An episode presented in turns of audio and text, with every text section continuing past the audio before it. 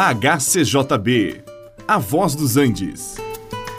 Você vai ouvir agora Meditações com o Pastor Victor.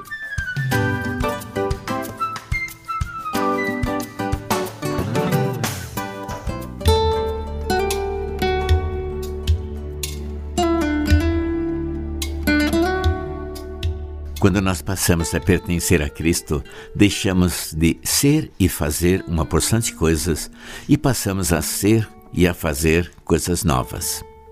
E hoje queremos ver algumas das coisas que deixamos de ser e outras que ainda persistem.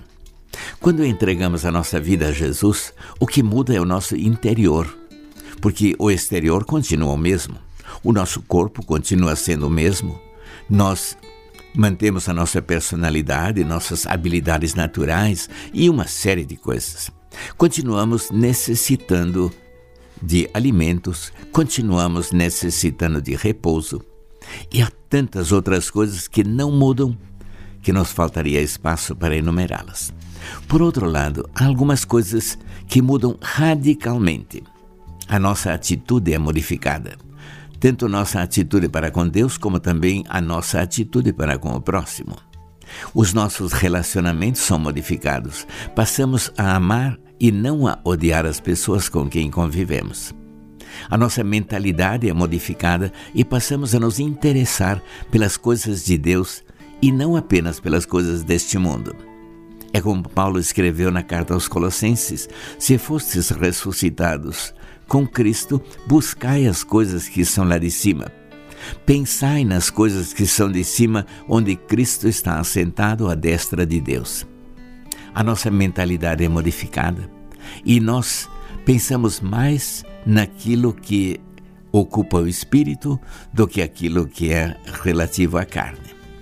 Mas o que modifica radicalmente mesmo é a nossa vida espiritual.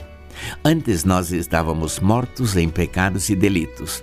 Mas agora em Cristo fomos vivificados.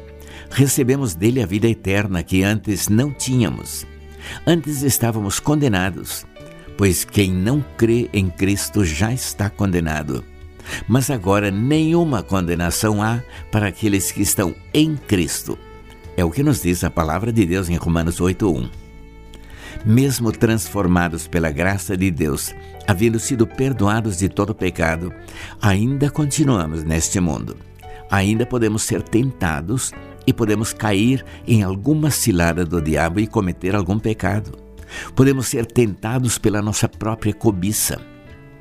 É por isto que devemos estar sempre nos caminhos de Deus, fazendo a Sua vontade, alimentando-nos da Sua palavra, orando em todo o tempo, resistindo ao diabo, pois assim ele fugirá de nós. Embora sendo novas criaturas em Cristo, a nossa batalha ainda não terminou.